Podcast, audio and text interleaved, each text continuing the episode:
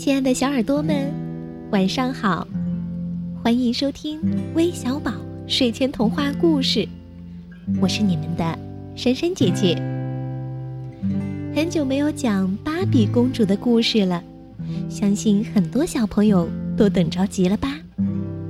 那今天我们来讲芭比的哪个故事呢？由他们说了算。大家好，我是。齐心怡，我今年上大班了，我想让珊珊姐姐给我讲一个关于蝴蝶仙子的故事，谢谢了。姐姐你好，我今我想要讲播一个蝴蝶仙子的故事，我叫刘文玉小朋友。珊珊姐姐你好，橘子姐姐你好，你知道我为什么特别喜欢听你们讲的故事吗？因为我天天听你们讲的故事，所以我就爱听了。今天我想点播一个《芭比之蝴蝶仙子》的故事。那好，珊珊姐姐就来为你们讲《芭比之蝴蝶仙子》的故事，一起进入今天的微小宝睡前童话故事吧。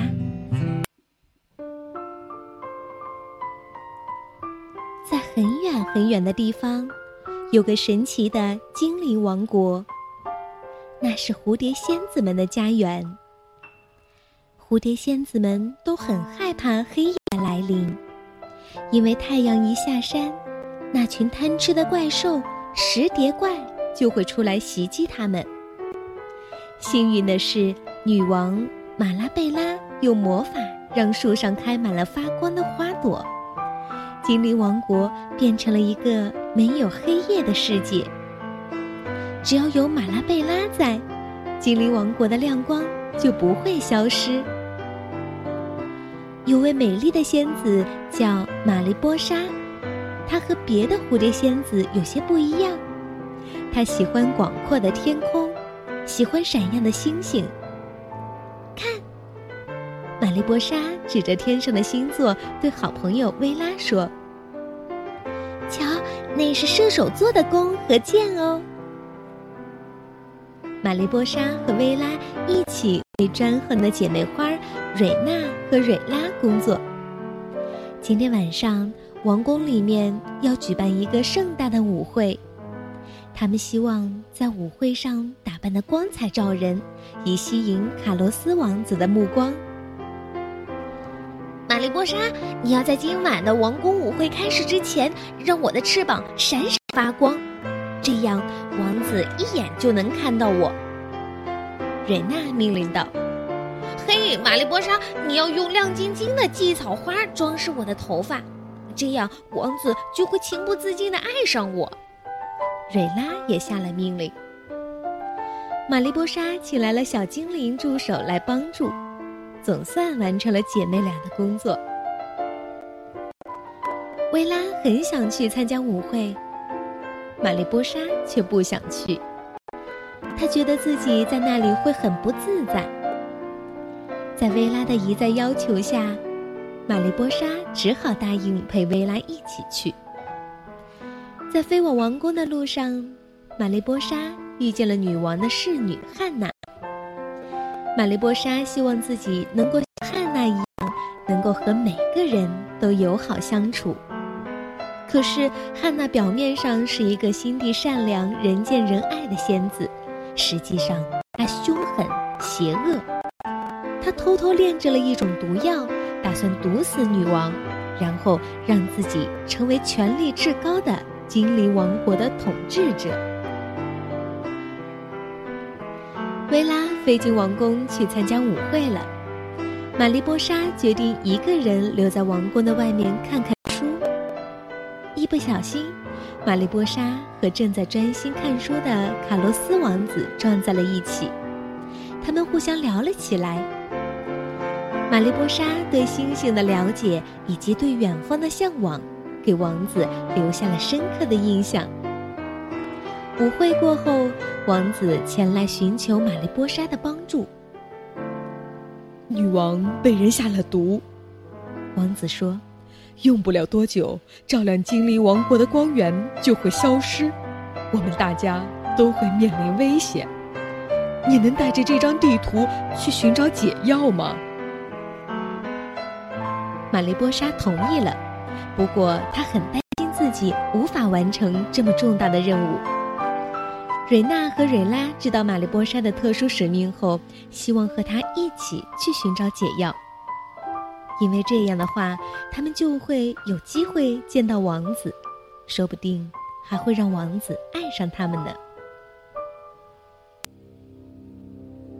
女王的病越来越严重了，精灵王国的光源也变得越来越弱了。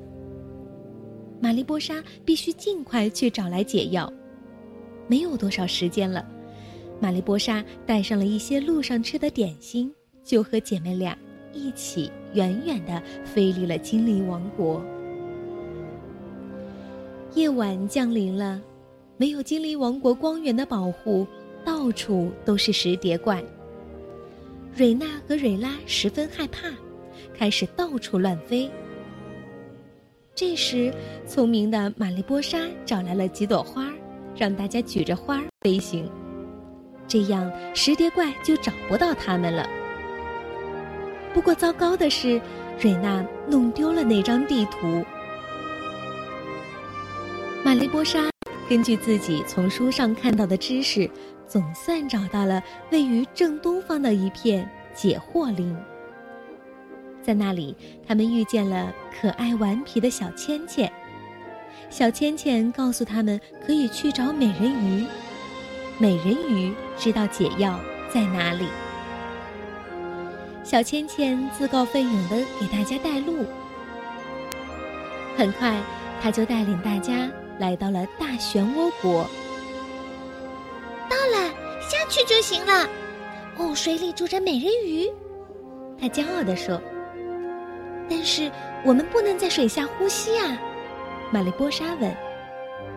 小芊芊给大家找来一些色彩斑斓的芦苇，吃下这些芦苇，大家就可以在水中呼吸了。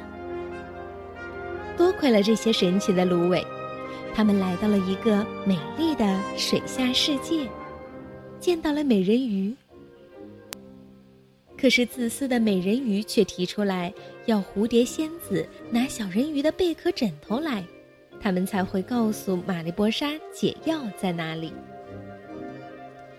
玛丽波莎和姐妹俩只好潜到海底，历尽艰辛，终于拿到了小人鱼的贝壳枕头。不料，正在睡觉的小人鱼发现枕头没有了，他们伤心的大哭起来。小人鱼的哭声又惊醒了大海怪，大海怪张开了血盆大嘴，想要吃掉这几个蝴蝶仙子。幸运的是，蝴蝶仙子们齐心协力，最终摆脱了大海怪的追逐。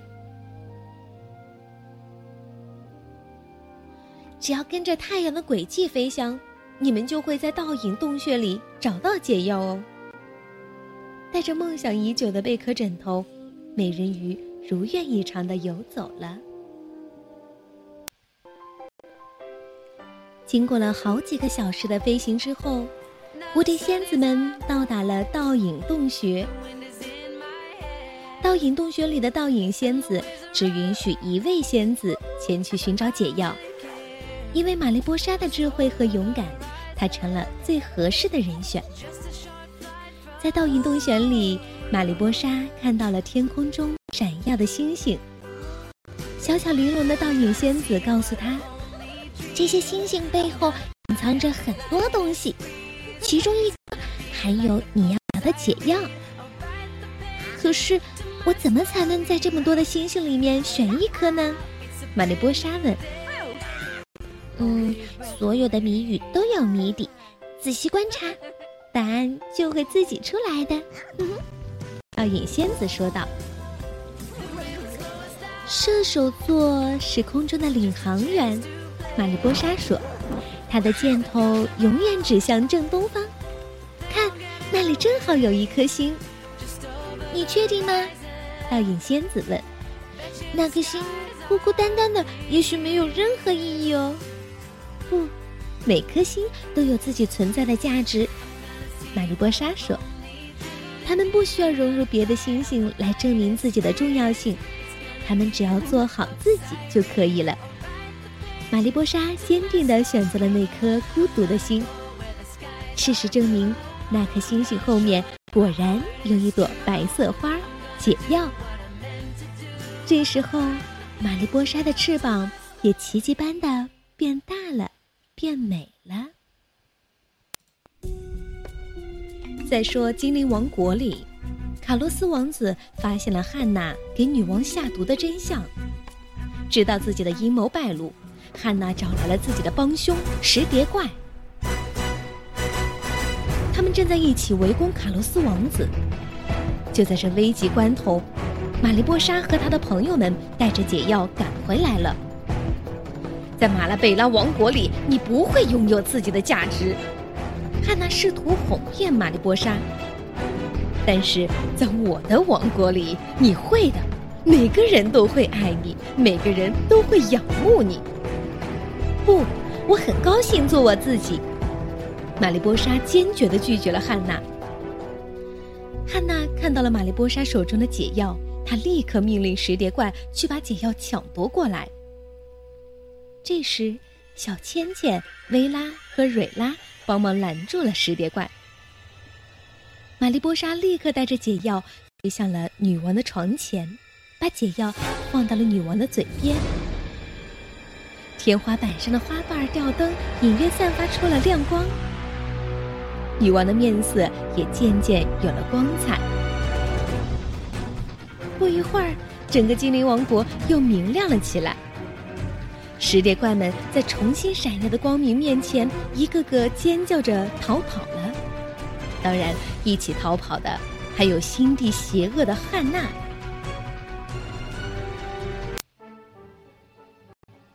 当天晚上，在金碧辉煌的王宫里举行了盛大的晚会，庆祝精灵王国的胜利。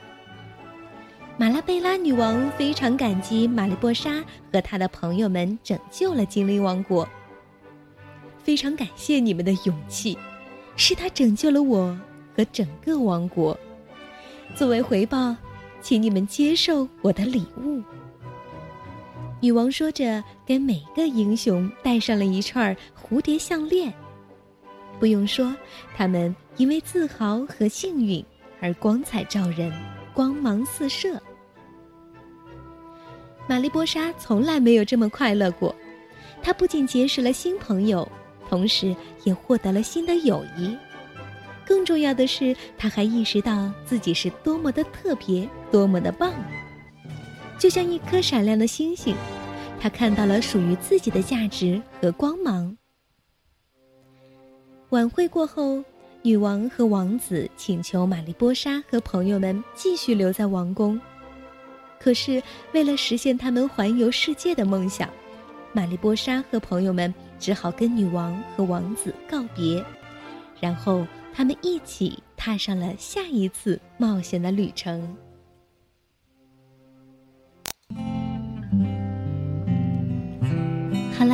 我们今天的节目就到这里了，晚安。